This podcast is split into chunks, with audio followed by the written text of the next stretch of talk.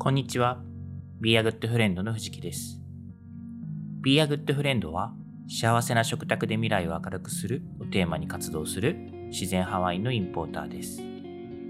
このポッドキャストでは、ワインは大好きだけれど、そんなに詳しくないという方のために、今よりもっと自然派ワインとお友達になれるようなヒントをお届けしたいと思っています。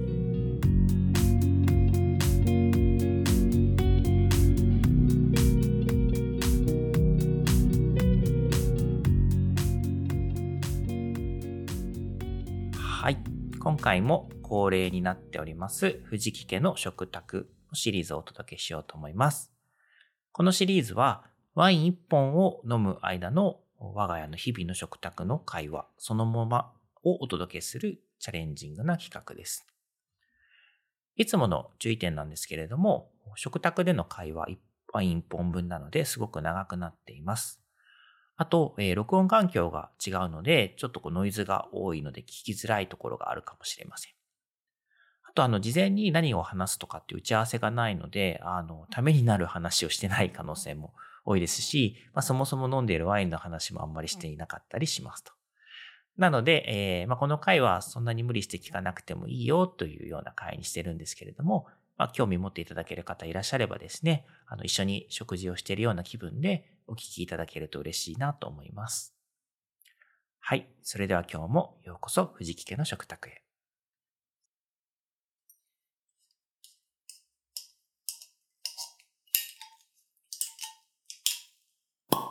ナイスポン。どうもどうも。その音好き。ねレストランだとね、あんまり、ソムリエさんはスッと開けるのがかっなんでかっこいいんだ。そういう業界の人だと。ちょっとこう、パリッとしたところだとね。へえ。ポンってなったら景気いいよ。そうそう、だからちょっとこうカジュアルな。わざと鳴らしたいぐらい。うん。ポンポンあ、すがれた。イエイ。いただきお疲れます。様です。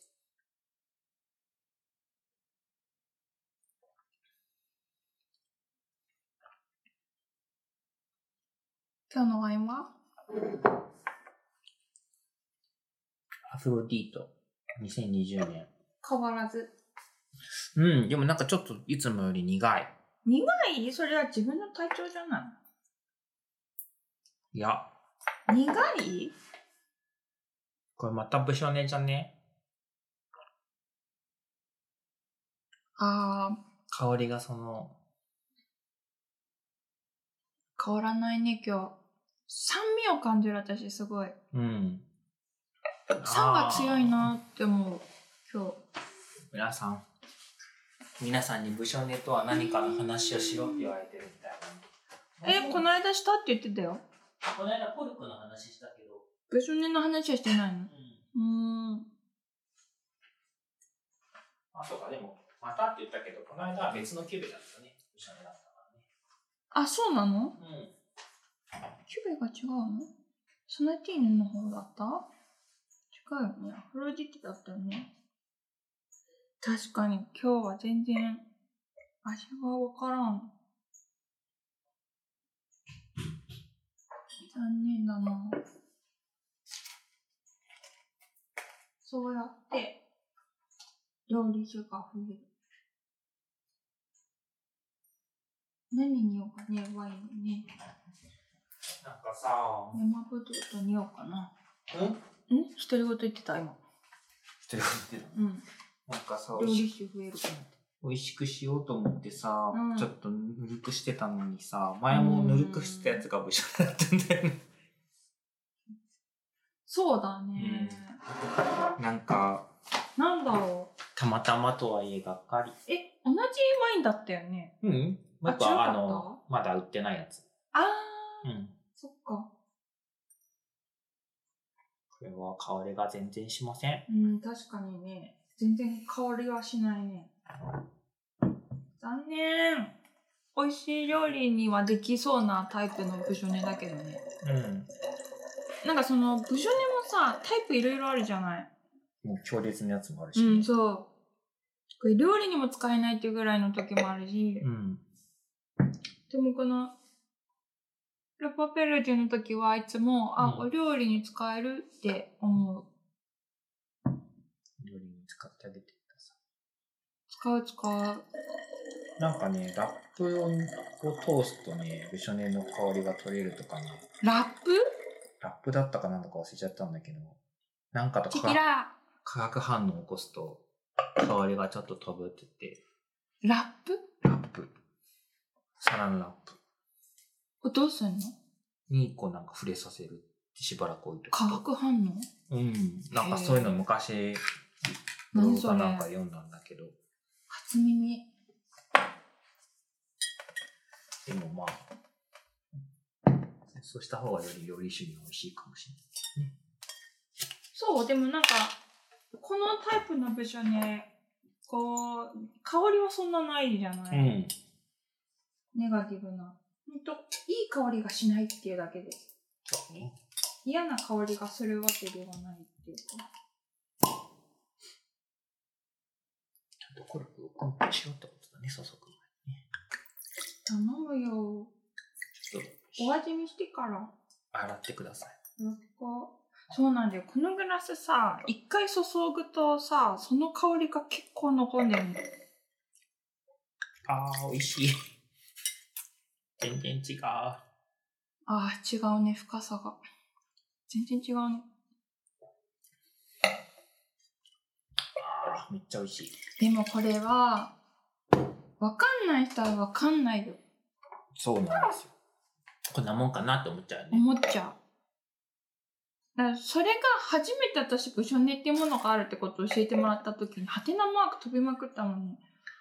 でもこうやってさ、同じワインをさ、何本も飲んでるとさ、うんこんな、この子はこんなはずないって思いや、まあ、そりゃそうだ。う時あるじゃん。あるある。それでだんだん分かってくるんだよ。うん、そうだねう。ん。なんかそりまゃあ、そう思う。すごく別にみんながみんな最初から分かるわけじゃないんだうん。そうだね。よ同じワインいっぱい飲むといいのは、うん。その、コンディションが悪いっていうのの経験値も積めるんだよね。うん。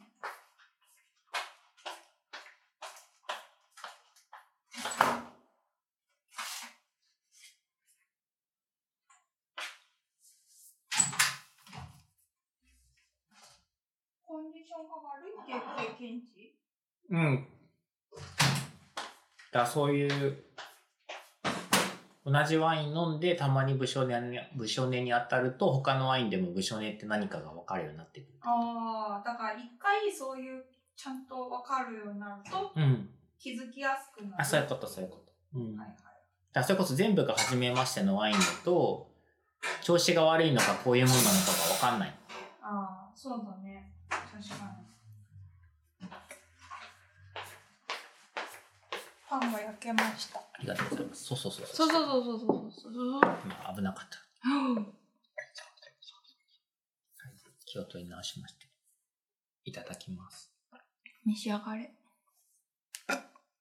気を利かせて質問になじませて と、武将ネってい珍うしいことすると、最近の傾向。くそ。残念。残念。まあ、うちで当たってよかったです。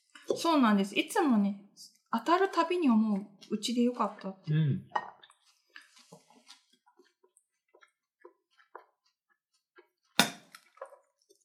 うん、美味しい。これは美味しいサバ缶サラダ。そう、サバ缶。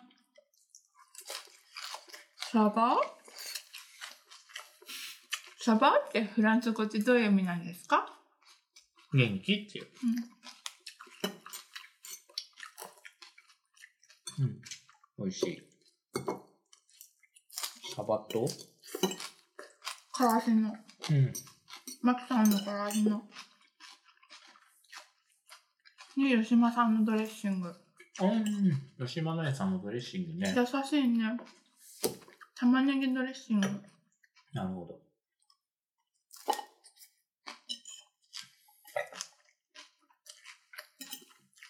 だからちょっと珍しい味だと思う。うん我が家としても。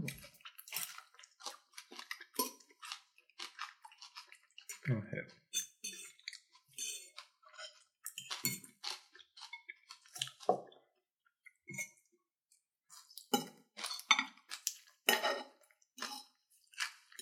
今日も8時か。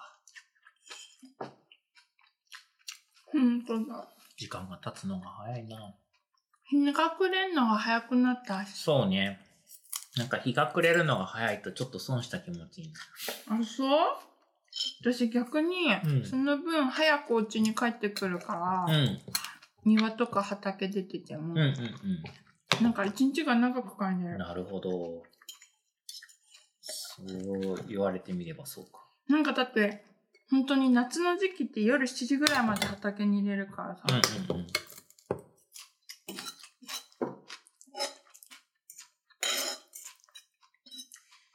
そして今日は。もう今5時半で結構暗いもんね。うん。ひき肉とトマトソースと、かぼちゃあ、一番下はポテトサラダ。うあの、あれです。乳酸発酵させた、きゅうりと、んうん。みじん切りとう、ん。マスタードをうん。たんまり入れてある。うん。うん。あとあの、ソヤさんのベルピーマンの赤い子うん。うん。あたのみじん切りそれぞれ。がたんまり入ったポテサラ。ポテサラ、トマトソース、ひき肉炒め、チーズみたいな。そうそうそう。こんな感じ。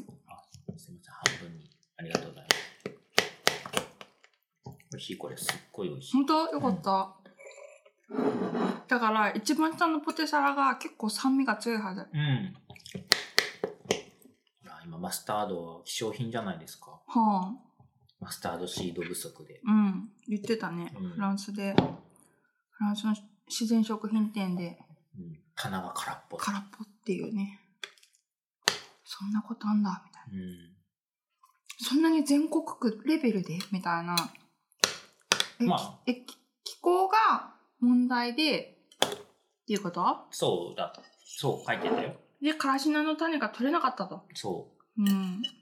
う。で、あそのお店では、うん。輸入遠く遠くの普段扱っていない遠くの種で作ったマスタードうん。は置きませんって書いてあったの。うん。だからその無理やり棚が空ですけど、あー空の棚を埋めるためにマスタードを無理やりこうエネルギーを使って遠くから運んできて、いつもと違うものを置くことはしませんから空っぽですって書いてあった。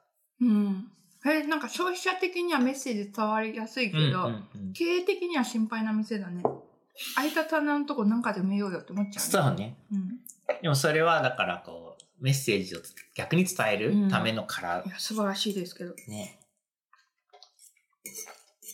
うん、ほら。ちょっとその光景は見てないけど、今、マスタードだけじゃなくて、ね、エネルギー価格が高騰してるからっていうので、スーパーの棚がガラガラしてるっていう、あの、お肉、うんお肉、お肉コーナーも。あフランスでもうんう。んお肉コーナーのお肉が半、半分ぐらいになっちゃったとか。ああなんか言ってたうねん。まあ、もともと、すごい充実してるから、そん半分とか4分の1とか言っても日本よえりも全、然それ普通じゃないっていう量ていうかむしろまだ多いよね半分でも、それくらいお肉売り場の充実っぷりが怖いからね、向こういやもう、あれは食べたくなるぐらい充実してるよね。こ怖いぐらい充実しているこれどういうサイクルで売れていくんだろうってうんちょっと心配になるぐらい豊富だからさあとチーズコーナーもね。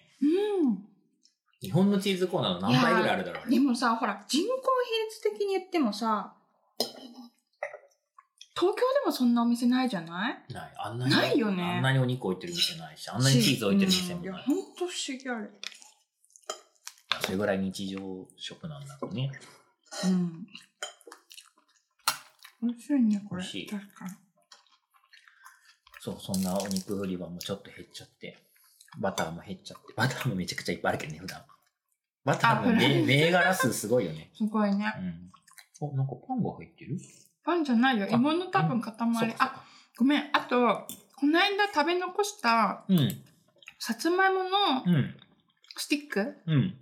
を、こう4本入ってる。うんだから、すっごい微妙に残ってたやつを入れちゃった。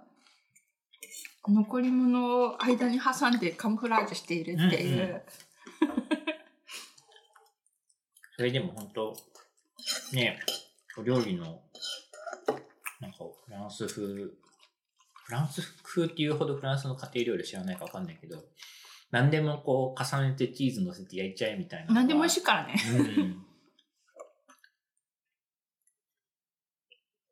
これ今日炒めてたミニトマトは夏のうちに、うん。あれですよ。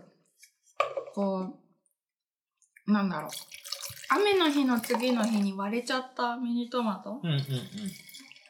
を、こう、コロコロ、そのまんま冷凍しといた子を、今日は炒めながら解凍して煮詰めた。あー。なるほど。えーその、その時にペーストにしたんじゃなくて、もう、そうコロコロのもうひっくり返しとって、まん丸のまんまの冷凍しとミいたニとトかね、マトは冷凍しておいて。うんありだよ、ね。夏も忙しいから煮詰めきれない時もあるから。うんうん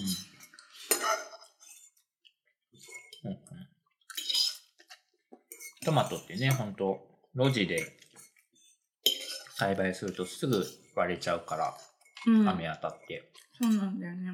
日本雨多いかうら。ん。でもね、割れてすぐは全然ね、使えるから。うん。割れても、カビ生えさせなければ全然食べれるから。うん。ね、それバンバンソースにしちゃうっていう。まあ、ソースにする手間、あ、時間がなかったら冷あ、凍そう、し煮ちゃえばいい。詰める時間がね、取れない時は冷凍しちゃえばいいの。うん。ご飯に炊き込んでもいいし。うん。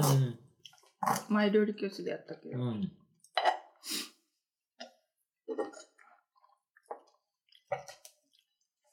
だね。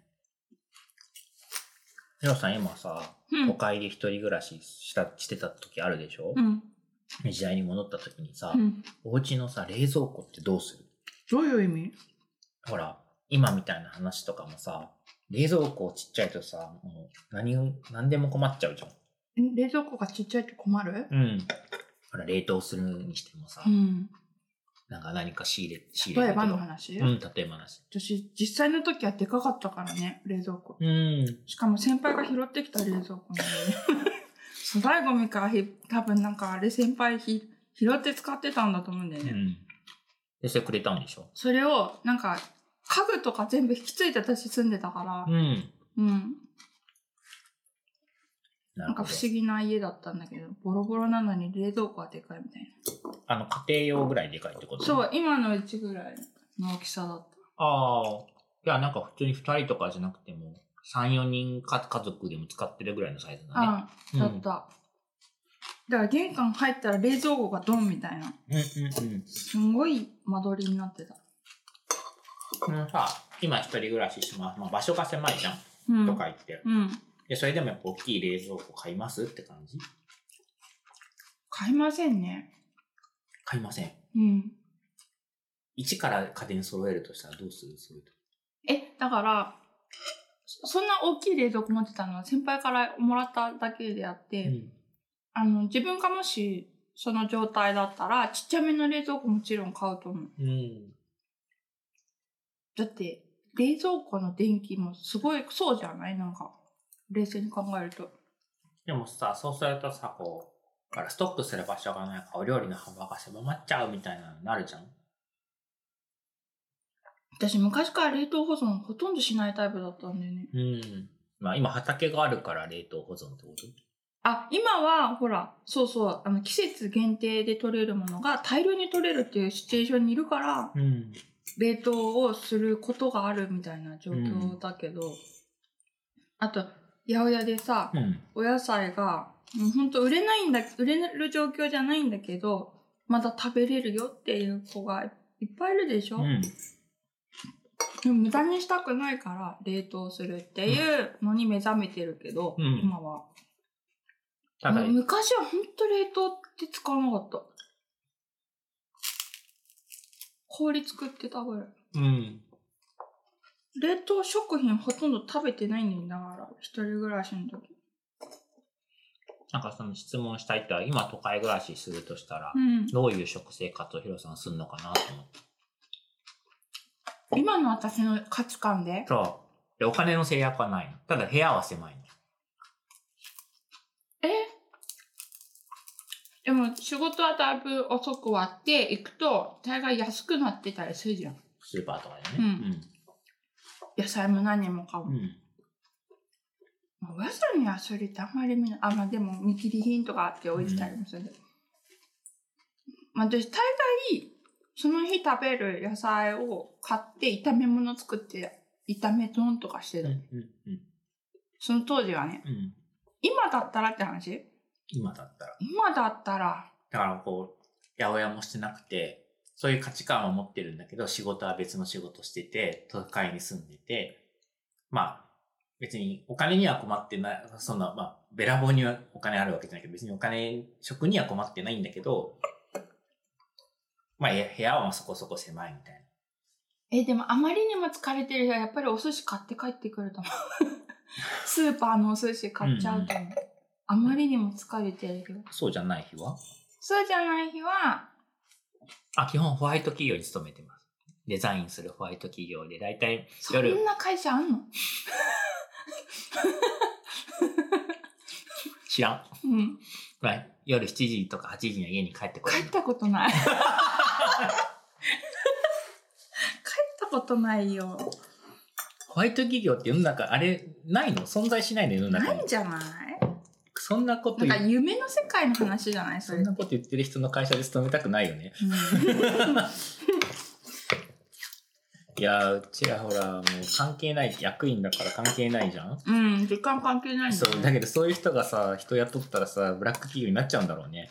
うん。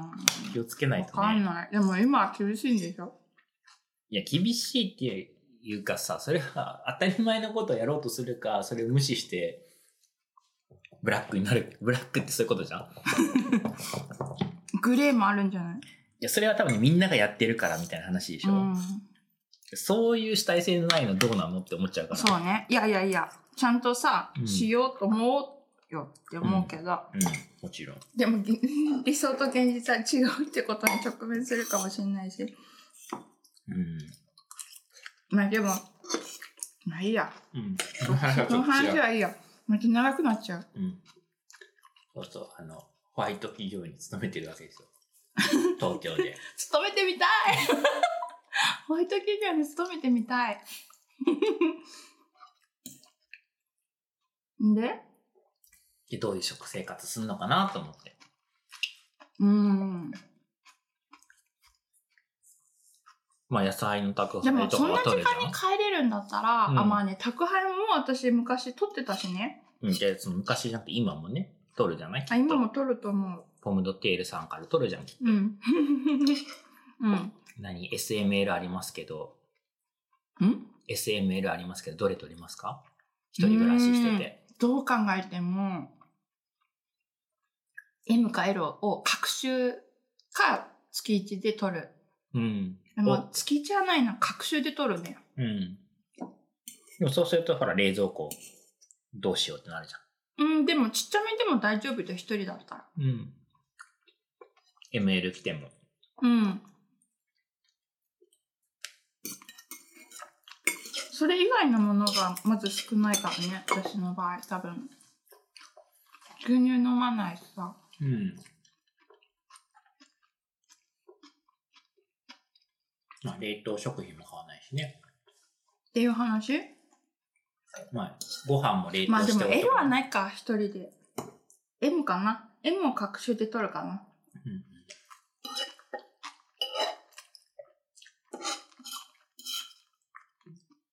お野菜めっちゃ持つしうん。送料のかかる割合考えたら各種かなうん。が一番賢い気が何だから、お野菜持つから心配しないでいいよってことなんだね。するうん冷蔵庫入れなくてもいいってこといやいやいやいや冷蔵庫は入れないとうん。じゃあやっぱ一人暮らし用のちっちゃい冷蔵庫のホテルにあるようなやつやつダメだよね。あれ冷蔵庫っていうのあすいません。れは違くないやっぱ腰ぐらいのサイズじゃないとダメってことうんそれぐらいは欲しいよね、ん。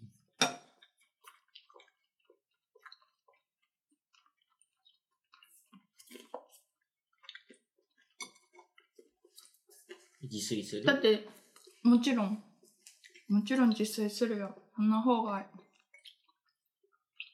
ごめんじゃんかおお酒飲むと私熱くなって、窓開けようか。ごめんね。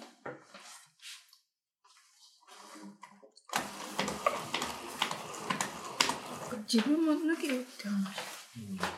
今日結構寒いな。今日寒くないよって私ずっと暑かった外で。草取りしてた。脱いでください。はい。お酒のせいにしない。あ、すいません。でもさ、本当冷蔵庫さえ入れとけばさ、2週間とか余裕で持つんですよ。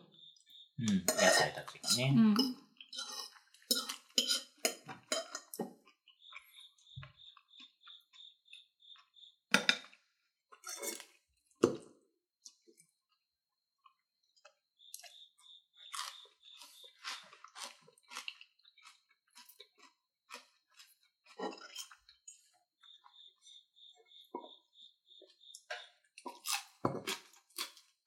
だいぶ虫少なくなったよね。虫うん、外ね、虫の声がね。少なくなったんだよ。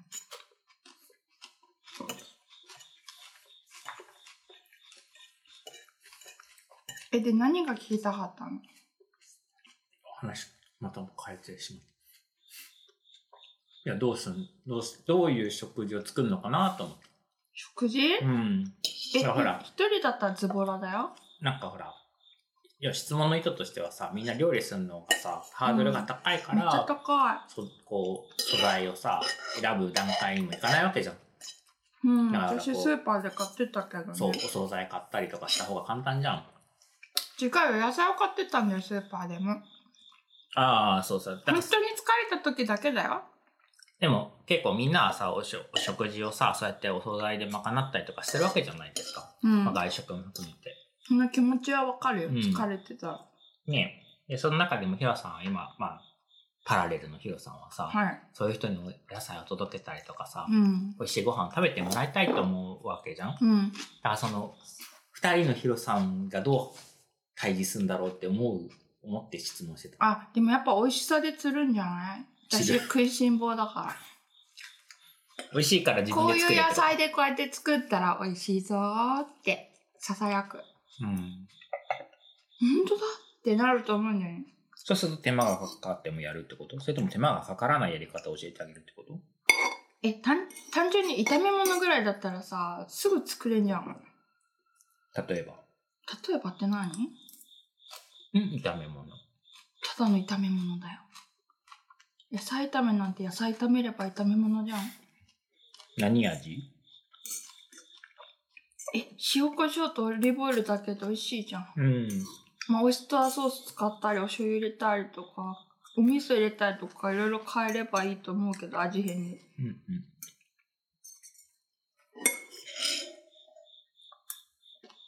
そういうのをおすすめして。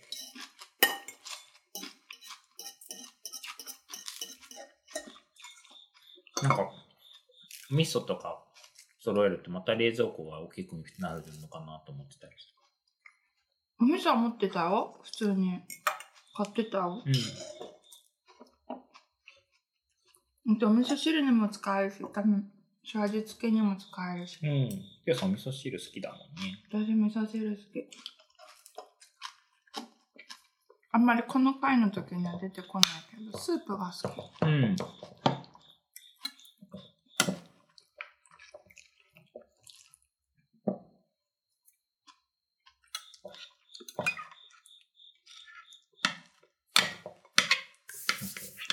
料理のハードルを下げるってことをずっと考えてるのね、最近。なんでまるで私のためのような案件じゃないですか。うん。いやいや、ほら、来年、もう、 来年のこと考え始めてるって言ったらさ、早すぎるって言われたんだけどさ、なんで来年なのいや、もう年末じゃんもうすうぐ。ん。で来年の取り組みとか目標を考えなきゃなと思ってさ。で、なんでそういう料理のハードルをなのあ、そこからできること何かなあ、そうそう。だってほら、料理のハードル下げればポムドテールの目標じゃん。そうです。じゃあ具体的に何ができるのかしらと思って、まあいろいろ考えて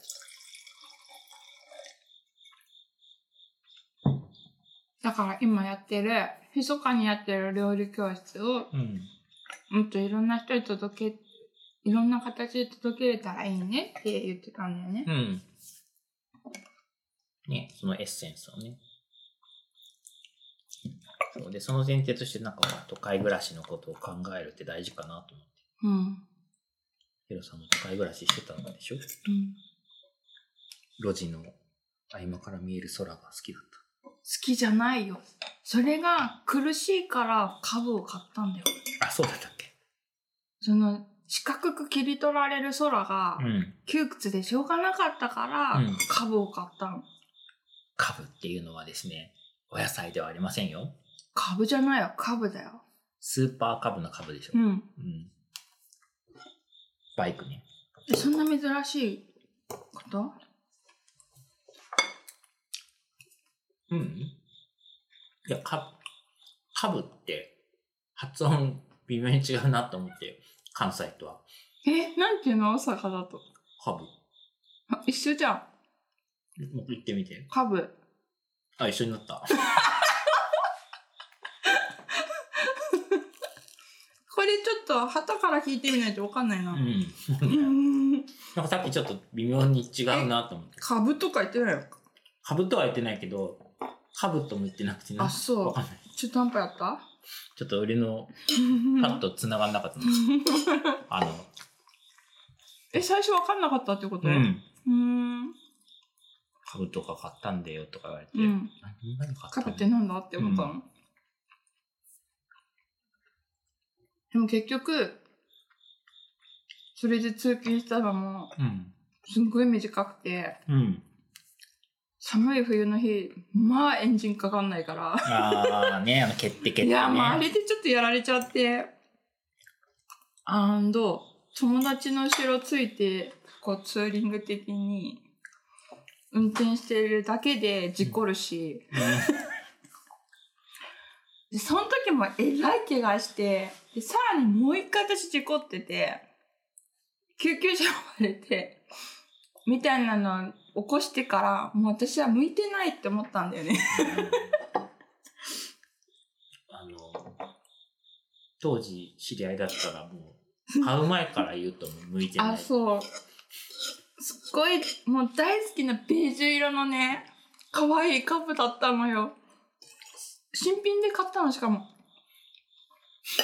すんごい切なかった。うんよくほら、親御さんが子供にさ、原付とかバイク乗せたがらない理由はさ、いやー、まあ生身で乗るから危ないよね。わかる。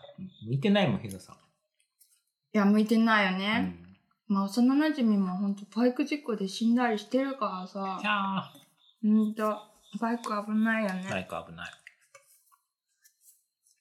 でもほら、楽しんで乗る人もいるからさ、それはそれでいいと思うんだよね。ま気をつけなながら乗れる人は。。そうそうそうそうあと、向き不向きとね。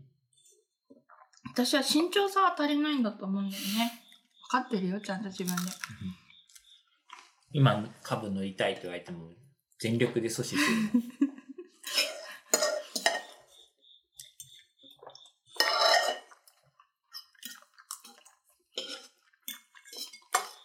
でもそれに乗って土手に行って、音楽を聴くみたいなので癒されてた。うんうんうんそうか、そうか。うん。土手が好きだったね。うん土手大好き。それでね、昔昔渋谷のリベルタンというお店でワインを選ぶときにですね、あ、そう、ワインの選び方なし、この間ワインショップ編をちょっとやったんだけど、うん。うんまあ次、まあお店編やるんだけどさ、うんうんうん。素まあ、敵。まあその振りであれだけど、そのリベルタンでね、ヒロうさん、ん。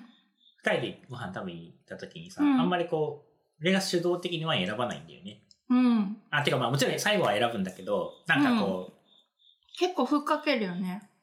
ヒロさんにちょっとパスするっていうか、うんで、しかもその、パスの仕方がね、うん。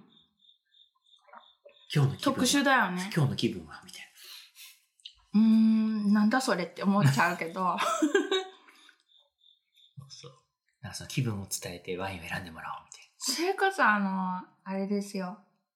キャバレとかで初めて行った時もさ、キャバレーは、あの、代々木上原のル・キャバレーっていうワインが飲めるお店であって、あの、いかがわしいキャバレーではありますね。はい。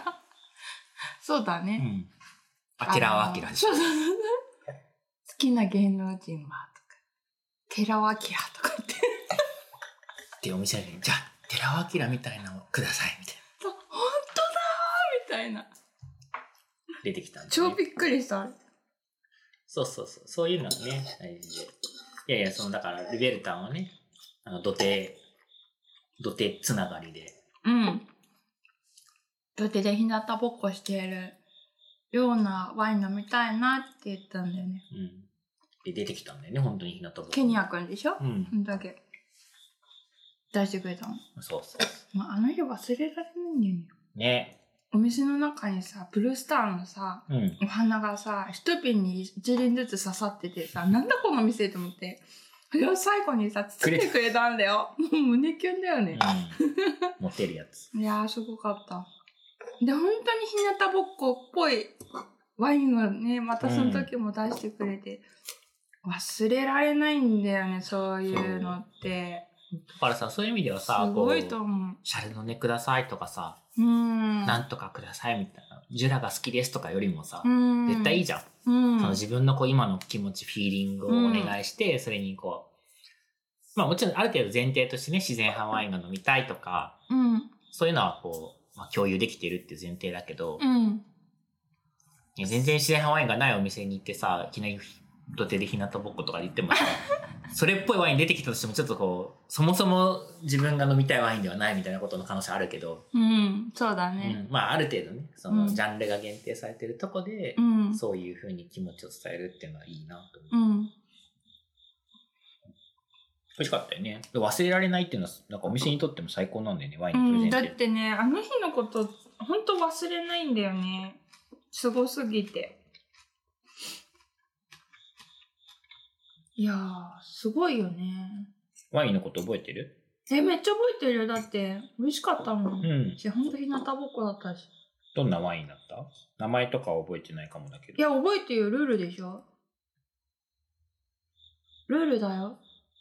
ルルだった。ビオレットじゃなかった。ルールです。女の子あビオレットです。ほらあ、ごめん。え、ルールはその人が作ってる別のワイン、そうそうそうそう、キュオベレの名前ンがジ色のラあるベルで、えルルの人だよ。あビオレット。そそう、ビオレットです。そうそうビオレそッうトそだう、よ覚えてる。う、あのパトリック・ブジュってうん。うん。言って、あの、この間行ったアルプの、あの、ほザう。ックが1年間住み込みで働いてたところにそこにいたうの、ん。あ、そうなんだ。なんだ、その時にもうちょっと知りたかったな。誰だろうって思って聞いてた。パトリック・ブシュって誰だろうって。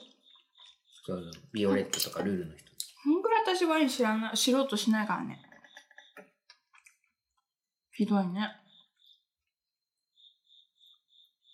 見たらわかるんだけど。記憶力がうん。ない。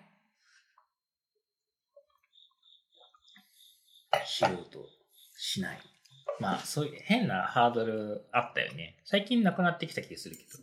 どんな知ろう、そう、文字通り知ろうとしなかったよね。は、あえて。うん。覚えられないとかじゃなくてさ。知ろうとしない。うんひどいよね、結構うね。ん。でも、なんだろう。そのぐらいの感覚で好きって言ってるのもありかなと思ったりもするっていうもかち。ろんもちろん。ただちょっとなんか天の弱、天の弱っぽいなって思ってた時はある。へえ。なんかすごい飲んだり人の話聞いたりする時にワクワクするのにさ、うん。なんか、いや、私はワインの人じゃないえそうは言いたくなる。ね。うん。ワインマニアの人たちがすごすぎて。まあ、リープだからってことうん、なんか、私がこう、ワイン好きですとか言っちゃいけないような気がすうん。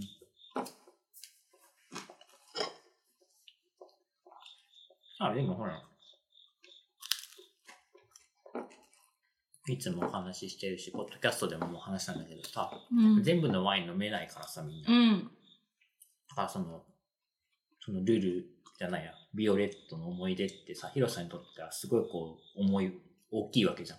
で、そういう体験をあのワインでしてる人も世界で何人いるかわかんないわけうですよ。ん。なるほどね。これ宝物だようね。ん。だからそれで引く必要ないっていうかさ、うん。逆に言うとそういう体験したことのある人の方が少ないかうら、ん。ビオレット飲んだことがある人はいいたとしても、うん。なんかそんなに一本となんかシンクロしたっていうか向き合った人は少ないかもしれないね。うん。だケニア君も選ぶときにいろいろ考えたと思うしね。まああの時すごい気も心地よかったな。いいワイン。いい。だからね、そういうふうに言って、うん。選んだ時のうん。日ってすっごい忘れないの。うん。だからデートに誘って、うん彼女に思い出深い日をプレゼントしたかったら、そういうワインの選び方したらいいと思う。ああ、それ面白い話。だって普通さ、普通っていうか普通はちょっとジェンダーのバイアスがあるな。うん。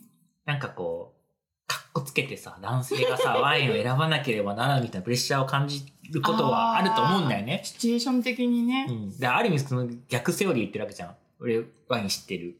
ヒロさんそんなに知らない。うん。ワインの店行っている。うん。なのにヒロさんにワインの選ぶヒントを聞くみたいうん。でもそれは、淳くんがワインをすごい知ってて、ある意味ね。な。うん。とある自然派ワインっていうか、カね、テゴ世リー界においては。で、私が言った言葉を、そのお店の人に言っても、うん全然ありっていうスタンスが貫けるから言えるわけじゃん。うん。そこはちょっとね、おうん、知っててほしいっていうか、誰にそれなんか何もワインの知識ありませんで、彼女がキムタクみたいなワイン欲しいって言ってんですよねって言えないと思うよ、お店の人に。あワインの知識がないと、うん。うん、なんか知識がなくても言っていいんだよっていうのは一応俺の発信なんだよね。でも、なんかお店の人が、なんていうのその解釈を汲み取ってくれるかどうかの懐具合ってわかんなくないそれは、今、俺でもわかん ない。たまにだから、いやいや、知り合いのお店が多いじゃん。そう、でも知り合いの店でもポカンとされることあるじゃん。ごっちゃ、ごっちゃさんとかすげえ ポ、何ごっちゃさんとか超ポカンとされたことあるんだよね。嘘そういうなん抽て言象っ的て な。あ、そうなんだ。え、何言ってんのみたいな感じになったからさ、あ、そうなんだ一。回ね、へえ。 あ、閉まったと思って。いや、それがみんな嫌なわけじゃん。うん。そういう体験が。そう。まあでもさ、 それはさ、その時に修正すればいいっていう かさ、まあ確かに、確かにって変だけど、一緒に二人でね、行って、ヒロさんにこうヒントもらうみたいなことをやる理由は、まあこっちとしては一応意図はあって、あの、やっぱ選ぶとワインに向き合ってもらえるから、あ要はヒロさんがワインを飲んで喜んでもらいたいって思いがあるわけですうよ。ん。だから自分が主体的に何かを選ぶ。でも、それをさ、こう、銘柄とかで選ぶのは難しいじゃん。うん。いや、素晴らしい先生だと思うよ。ヒロにとって、淳くんはワインの先生として素晴らしいと思う。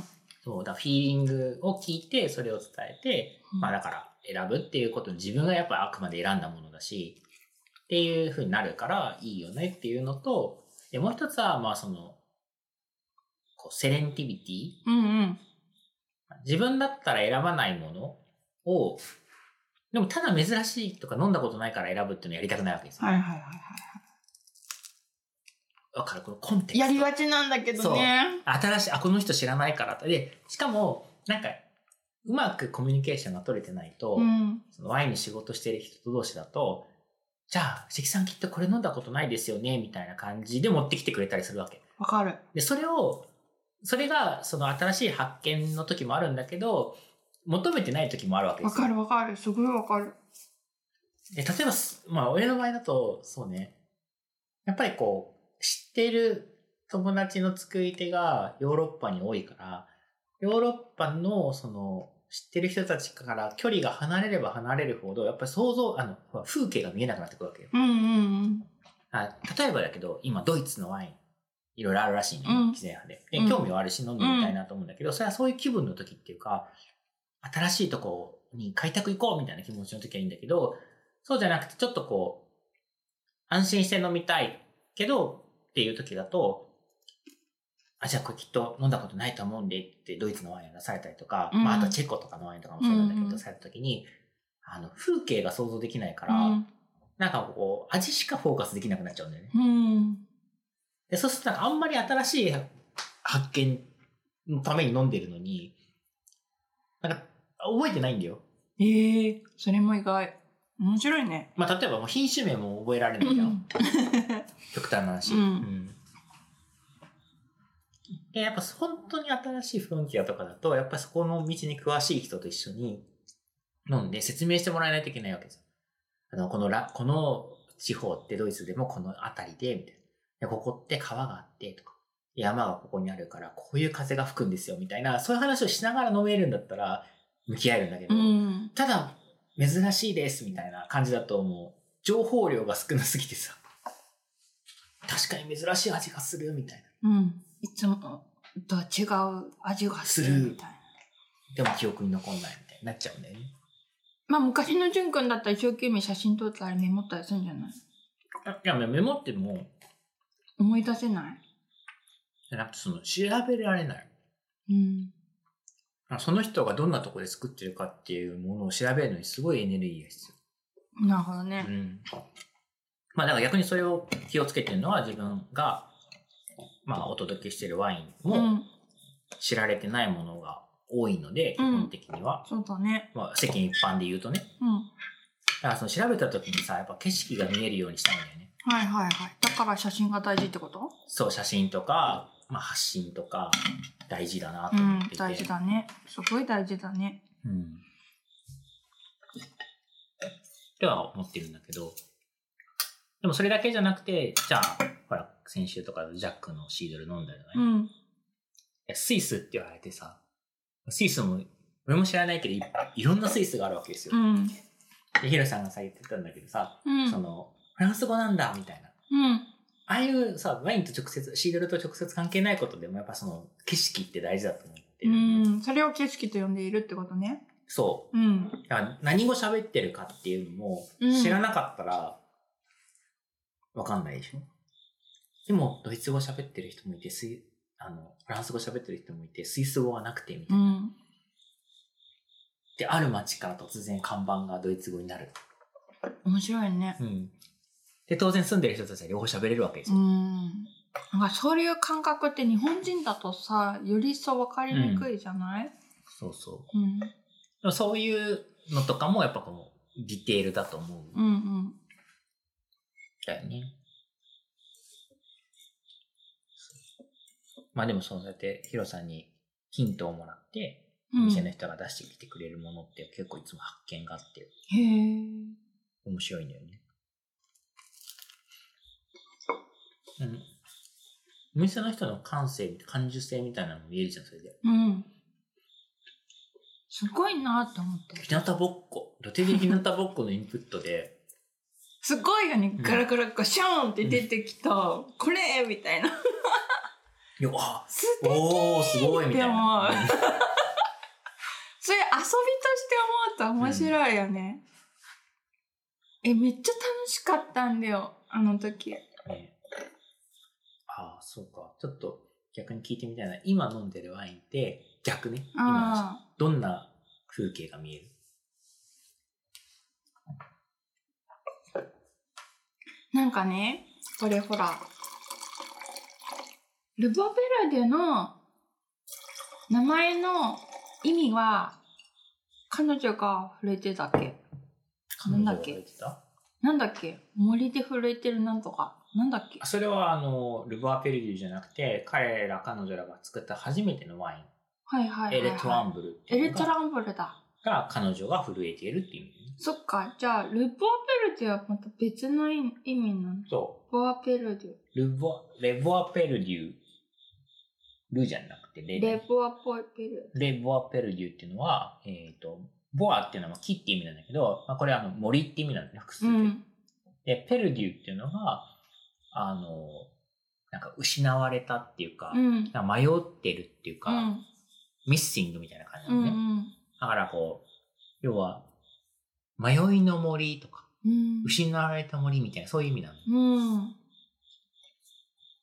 で、まあなんでこの名前かっていうのは、えっ、と、このワインっていうのは、レナ・ペルデュと、うん。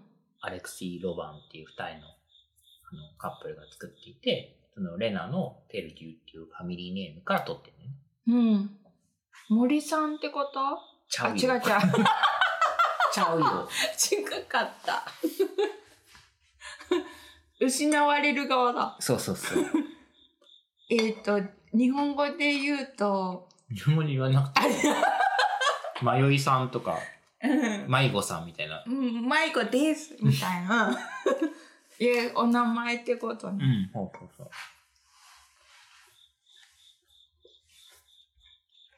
で、あの、んもう一人そのアレクシーがロバンっていう。うん。でロバンってフランス語読みなんだけど、まあ英語的に読むとロビンなんですうよ。んえロビンフットってわかるうん。わかる。あの森の。探検家みたいな。じゃなくて森で弓を打つなんかこう妖精みたいな人ね。うん。ロビンフット。なんか物語でよく出てくる。妖精なんだ。妖精っていうか、その、なんか、森の狩人みたいうん。な、童話に出てきそうな。だから、アレクシーはロワンっていうファミリーネーうムで、んうん。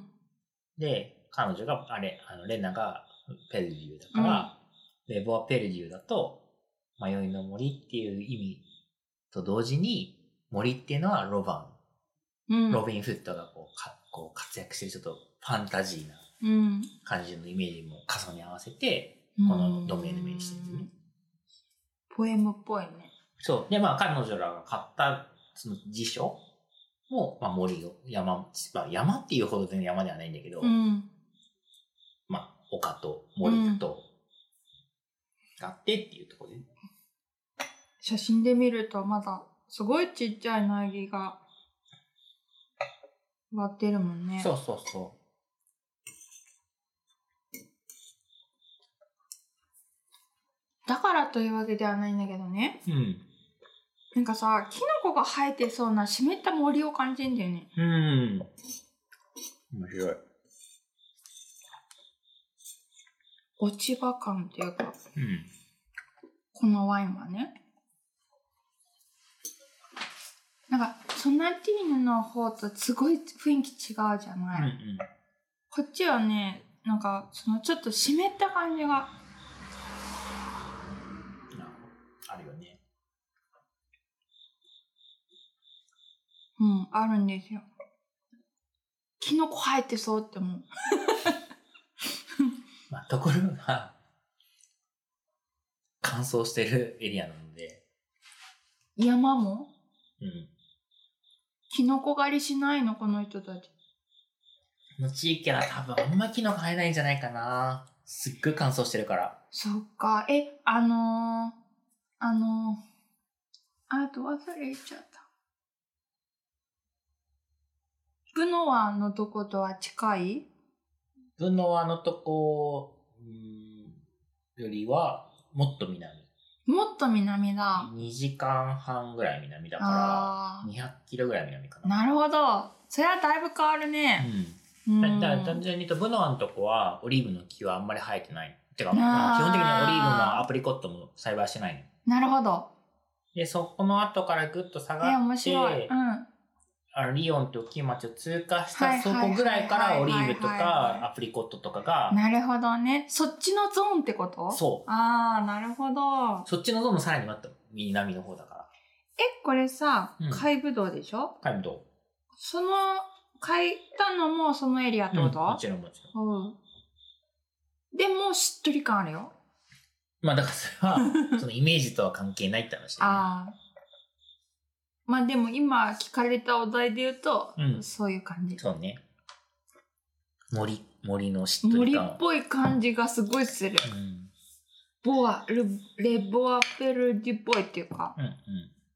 そうね、なんかそのレ・ボア・ペルディーっていうとさ、ちょっとこう、うんなんていうの、俺の中で言うと、ロード・オブ・ザ・リングみたいなさ。はいはいはい。あれはニュージーランド系だけど。そうそううん。で、あの、ちょっとこう、うっそうとした森あるじゃん。うん。ああいうのって基本的にイメージとあ、してはシダがブワあみたいなそうそうそうあね。れあのあのドイツとかさやっぱ北欧に近い森なんだよね。へえ。あとイメージとしてはねやっぱその西シダがへえ、あ、そうなんだね。ごめんね。あんまり知らないから。白っていうか針葉樹私はニュージーランドの森のイメージ、シダすげえな。あそれリアルニュージーランドでしょああ、うん。のロード・オブ・ザ・リングのああ、そうなんだ。森のイメーうージ、ん。うちょっとしっとりしてる感ーじん。キノコ生えてそうな感うんうん。じ秋田も涼しい感じなんだよねうん針葉樹系な感じがするしニュージーランドはシダが多かったニュージーランドちょっとトロピカルだから、ねすごかったちょっと面白すぎた、あれう。ん植生がなんか、日本とすごい違うと思っちゃった。鳥もだけどね。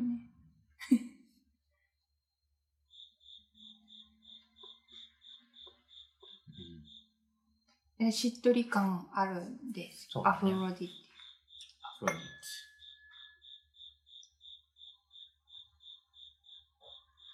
うんこのしっとり感が好きィ。うん。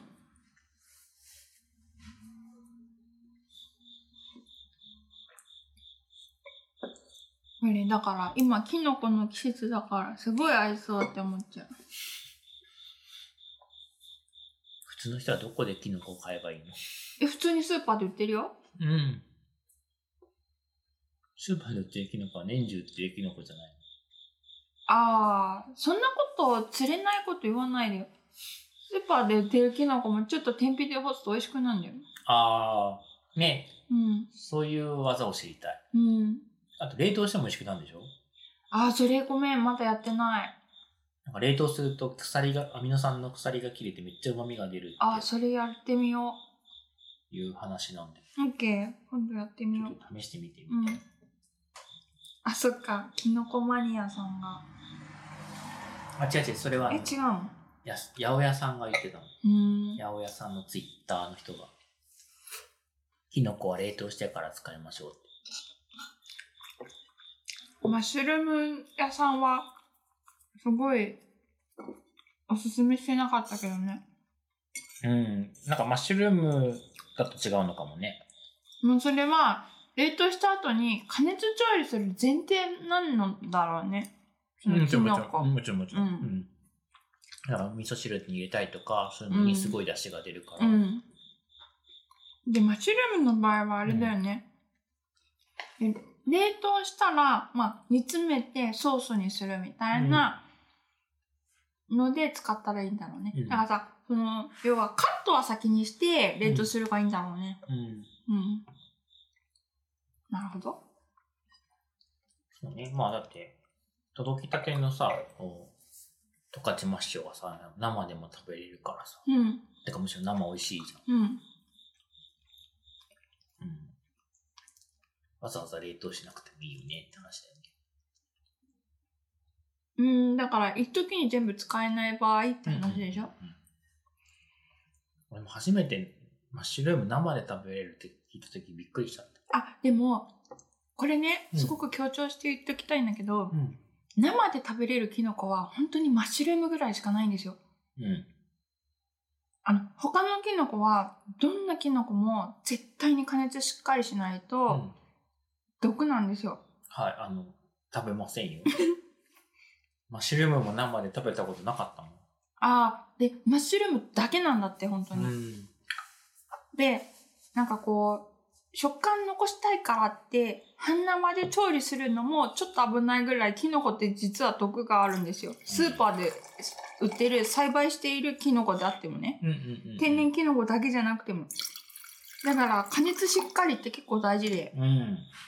アンド、キノコは60度、70度ゆっくり通過すると、旨味がめっちゃ出るから、もし、こう、汁物とかスープとか鍋とかで加熱するんだったら、最初からじっくり火通した方が美味しいよっていう。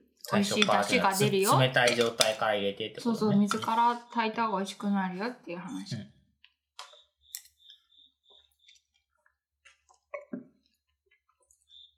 マッシュルーム食べれるんだったら他のキノコもって思っちゃう人いるかもしれなういじゃん、ん。それは困っちゃういね。や絶対ダメなんだよそれ本当マッシュルームですら最初びっくりしちゃった。うん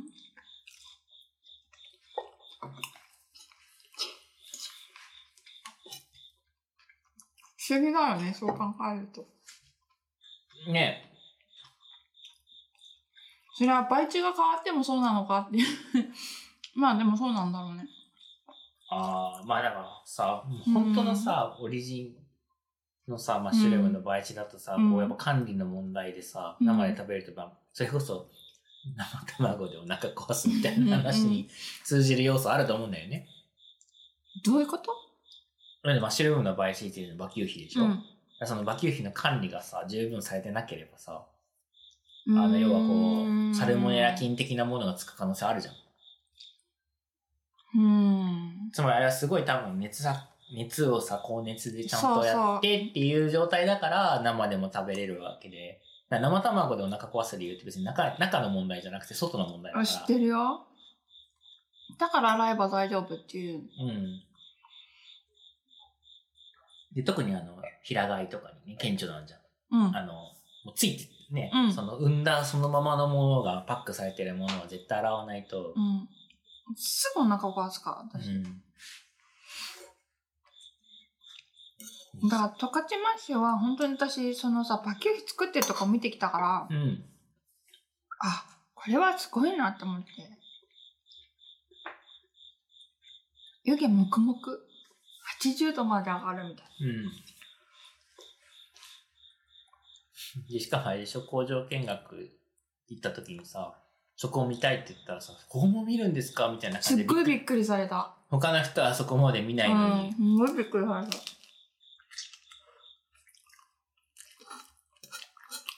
もうなんか超畑のど真ん中にあるから匂いがしちゃうから。うん。うんうん。あれだよね。あの、万栄競馬の大間さんバたッちチのョヘうん。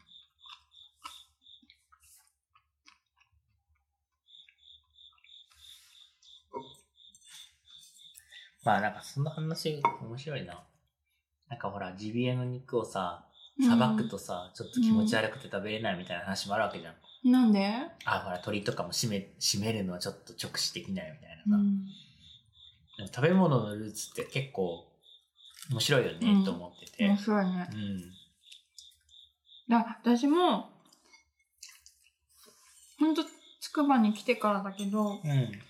あの、非常一番最初、鳩、ヒヨドリだったの。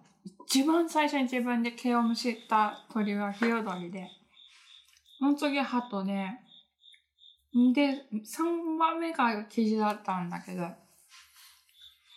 え、マジ一番最初、もう恐る恐る、もういいとこだよね。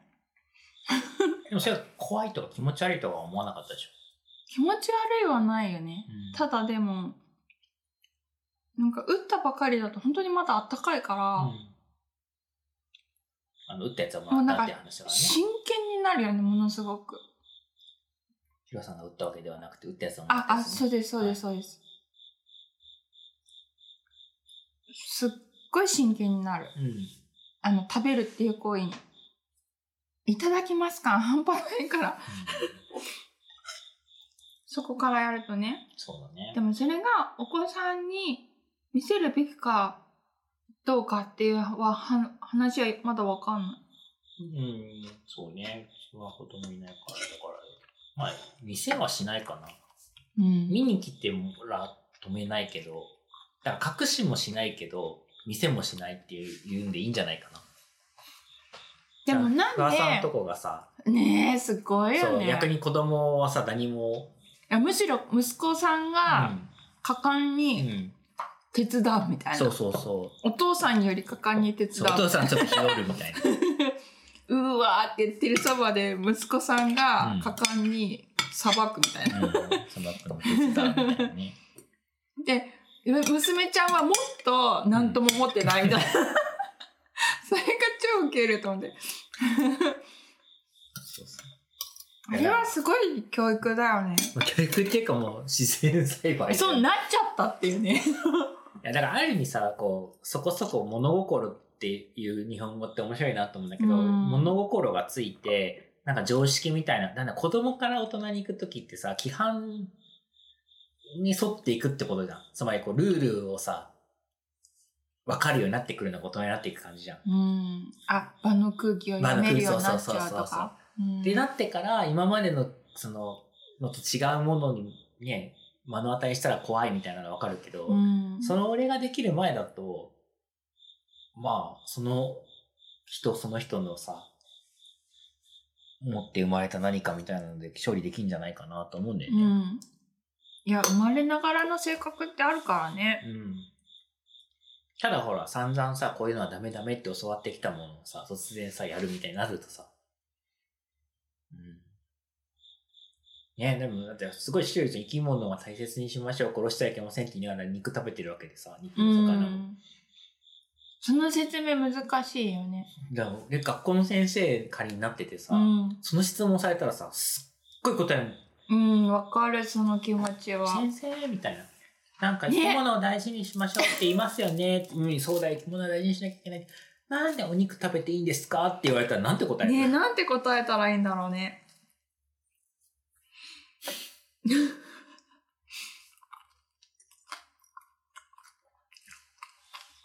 うん困るね。言葉に詰まるね。そういや、だからそういう自問自答を普通にしとかないと、ううん、ん。困るよね。もう生き物は、やっぱ生き物をいただいて生きるものだから。うん。い食べる分だけはいただきますって言っていただいてるんだようんって、だから食べるものは無駄にしたくないねって、うんいう方向に持っていきたくなっちゃうねそうだね。うんまあ、うんそんな感じになると思う。だから、うん、食べもしないものを無残に何の理由もなく殺す行為とは違うんだよっていうところを説明したいかなって思っちゃう、んただね、大人に、大人はまだ、その言った通りのことできてなくてね、うん、まあ、フードロス的な話も含めて、うん無いや駄ー無駄な命を、すごい、そういう話題の本読む気が。うん。まあ、だって人間都合で撃たれるイノシシもそうじうん、そうだね。ゃん。ほとんなど。んかそれを無駄じゃなくしてあげたいよねっていう発想にそっからなってほしいなって思っちゃう。うん。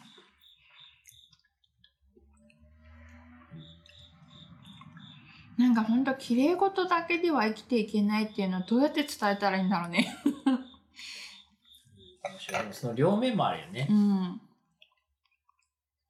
いや、だからさ、 そういうのは、その話聞いて逆のこと思っちゃった。豚とイノシシのこと考えちゃった。うん。結局、イノシシ食べた方がいいんだけどさ、うんイノシシの方が何倍も高いわけですよ。ね。手間がかかるから。うんで、それって綺麗事じゃん。うん。ある意味。だって綺もう麗事なのかなだってぶ、豚よりイノシシが安かったら買うよっていう人はいるかもしれないけど、うん現にイノシシの方が何倍も高いわけだから。でも需要が今んとこ低いから高くなっちゃうし流通が確立しないから高くなっちゃうしみたいな変換期は辛いねそうだね。し、まあそれが効率的になっても最終的にはやっぱその取るものと栽培、栽培とか肥育するものでやっぱ肥育してる方が安くなるよね。管理できるからね。だからでも逆に管理してる施設で育ててばいてもトンコレラとかたまにあったらさすっごい損害じゃん、うん。まあそれも補助金とかでどうにかなっちゃうのかもしれないけど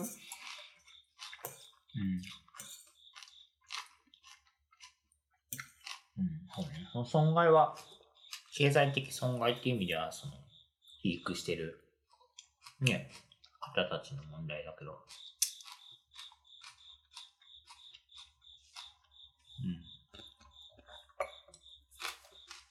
うん。鳥インフルとか結構な頻度であるじゃんうん。いややってきちゃう。やってきちゃうからね。飛んでねうん。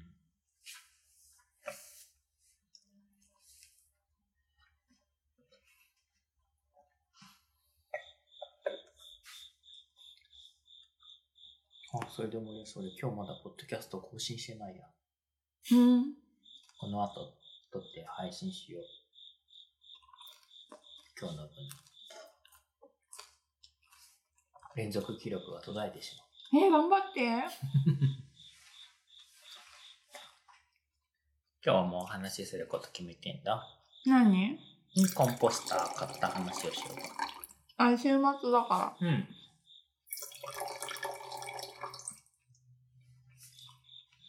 ワインもなくなりましたんで。ら。うん。ああ、今日のご飯も官能的だったな。酸味がだいぶ効いてるからね。うん。乳酸発酵性。すごいよね。まあワイン一本ペロリだね。うん。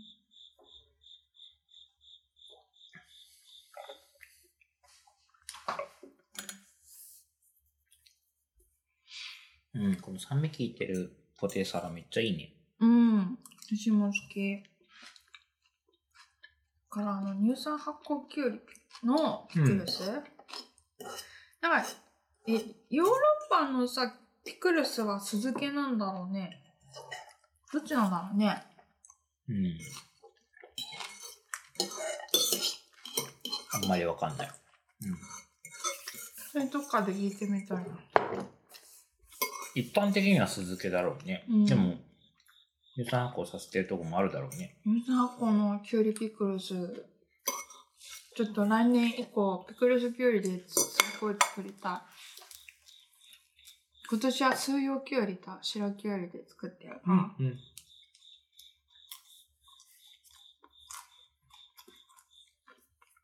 うん、めちゃくちゃ美味しいな。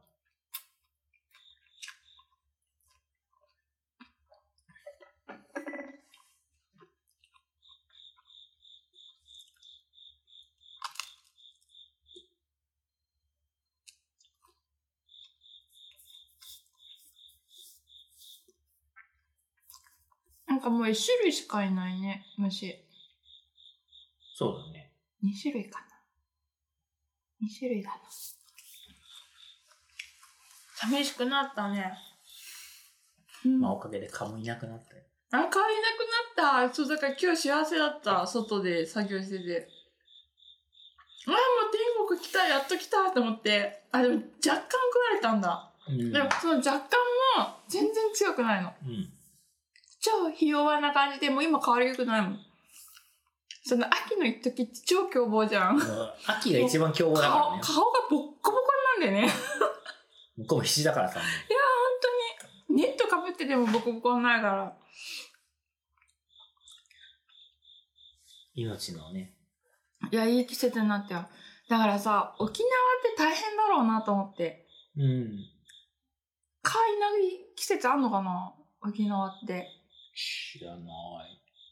気温でなんのかなす沖縄って蚊がいるの蚊いっぱいいるようん。えいないの知らん。わかんない。おお前沖縄に住んだことない。ああ蚊はそんなにいる。蚊はいるはず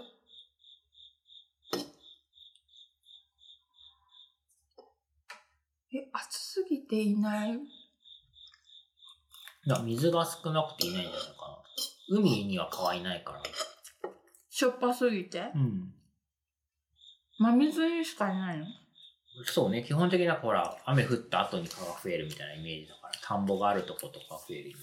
でも草やぶとかあったら一発じゃんまあ、そうね。それは、蚊もいれば多分それよりもヒルとかハブとかがいるから。うんいろんな生命が。三田さんにヒルがいるって聞いてびっくりした、うん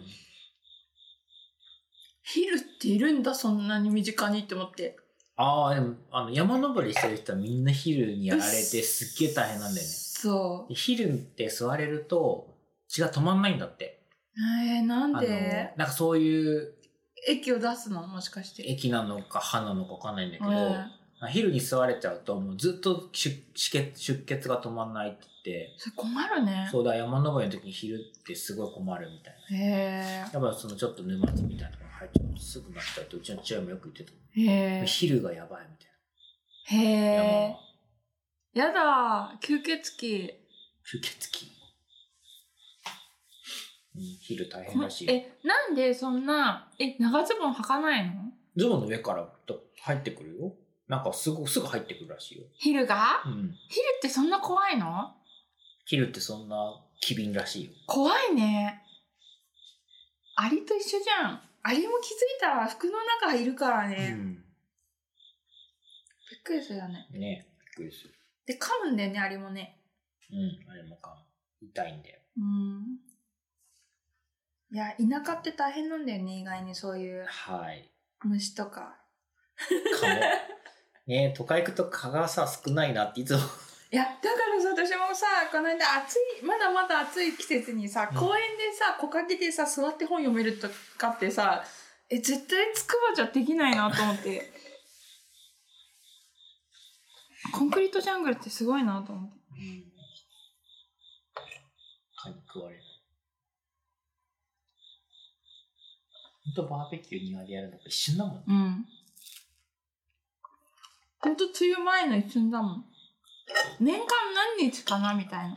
まあ今からやってもいいんだけどね、別に。うん。うん。蚊がいなくなって。そう。でもちょっと寒いんだよ ね。うん。でひ昼昼間やればいいの。そう、昼間ね。春もそうじゃん。春も若干夜は寒いから、うん。うん。昼間。だね。蚊がね。もうこっからバンバン草刈り行くよ。今日すごい草刈り進んでた。めっちゃ整えた。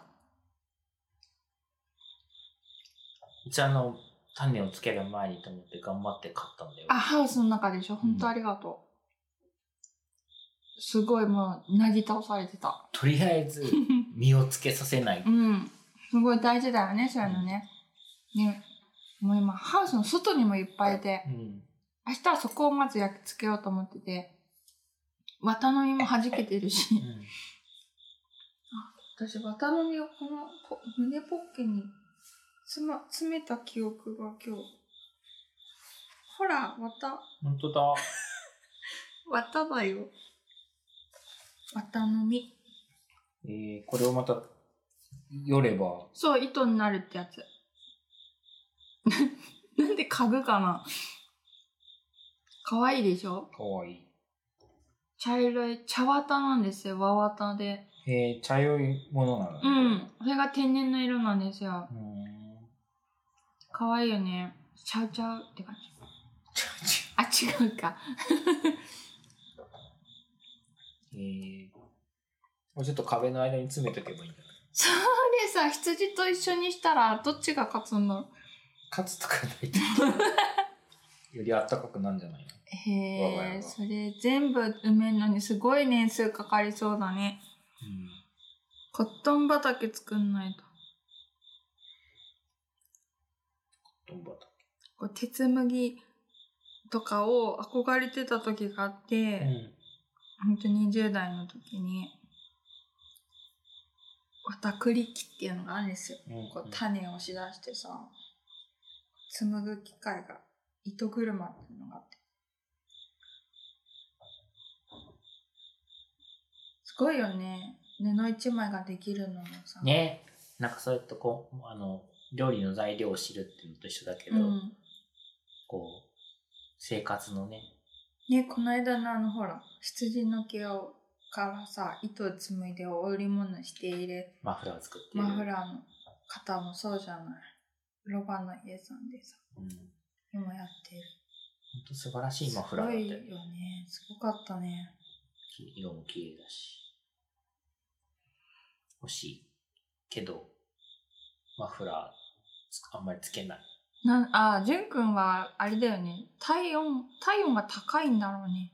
うんえなのにさ、測ると私の方が高いんだよね。最近ね、すごい不思議。酒がご飯に落ちちゃうよ。はい。いや、そう、それもあるし、なんかあんまマフラーつけて出かける機会がない家の中でずっとつけておこうか私は家の中でも寒い時マフラーすごいするから。でも、じゅんくん寒くなさそうなんだよね、いつも。私が寒いって言った時半袖なんだもん。な。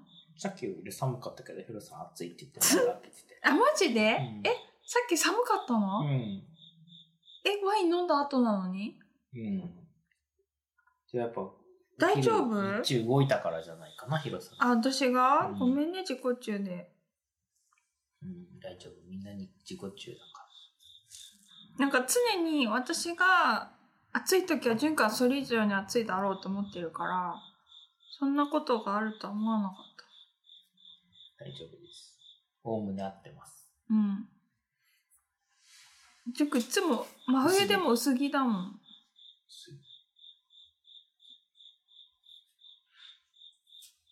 ああ、面白い、これ。枕作るのに何年かかんだろう。ああ、枕、いいね。あ、無理だよ。こんな面積じゃ。何でも自分でや、や、ちょぴっとでもやろうとするとわかるんだよ。すごい大変な、膨大なことの中に生きているってことが。ういん。枕が無理だったら布団なんかもっと無理。や、無理ですよ。布団。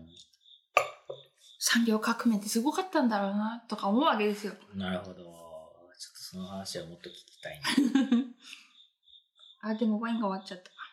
はい。じゃあ、ヒロさんに今日も締めてもらおうかな。